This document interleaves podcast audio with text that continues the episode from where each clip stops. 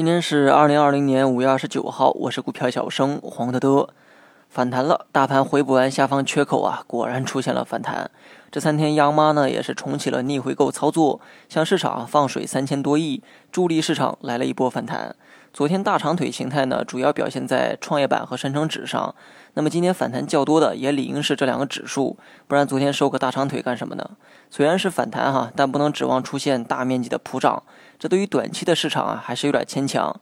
之前呢提到的食品和白酒板块，近期表现啊都还算出色，但在目前的基础上不要再去追高了，空间上呢并不占优势，除非你愿意用将来更多的时间来换空间。除了上述的两个板块之外呢，日后啊也可以多留意一下医疗器械领域。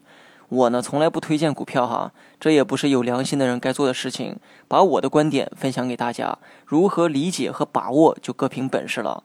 当然了，我不是股神哈，股神也做不到百发百中，一切呢仅代表个人的观点。医疗器械涉及的个股啊比较多，股价在三十线以下的可以暂时放弃。操作思路呢还是沿用之前的口诀：见高点不追，见低点再买。这套做法在目前的环境下相对安全一些。至于我手里呢，还是拿着白酒和食品。如果将来开新仓的话，我可能会考虑医疗器械。那么最后呢，说一下大盘，先不谈上涨哈，从目前留下的图形来看，至少啊不具备下跌的可能。我这里指的下跌呢，是指趋势破位。如果回撤的话，无非就是保持底部震荡。目前来看，不具备明显杀跌的条件。只看今天图形的话，第二天盘中啊，甚至可能会做出摸高的动作。但这个第二天呢，要等到周一了。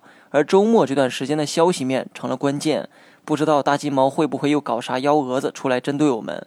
只要大金毛消停的过完周末，那么大盘短期的技术面还是相对安全的。好了，以上全部内容，最后呢，别忘了在下方点个赞哈。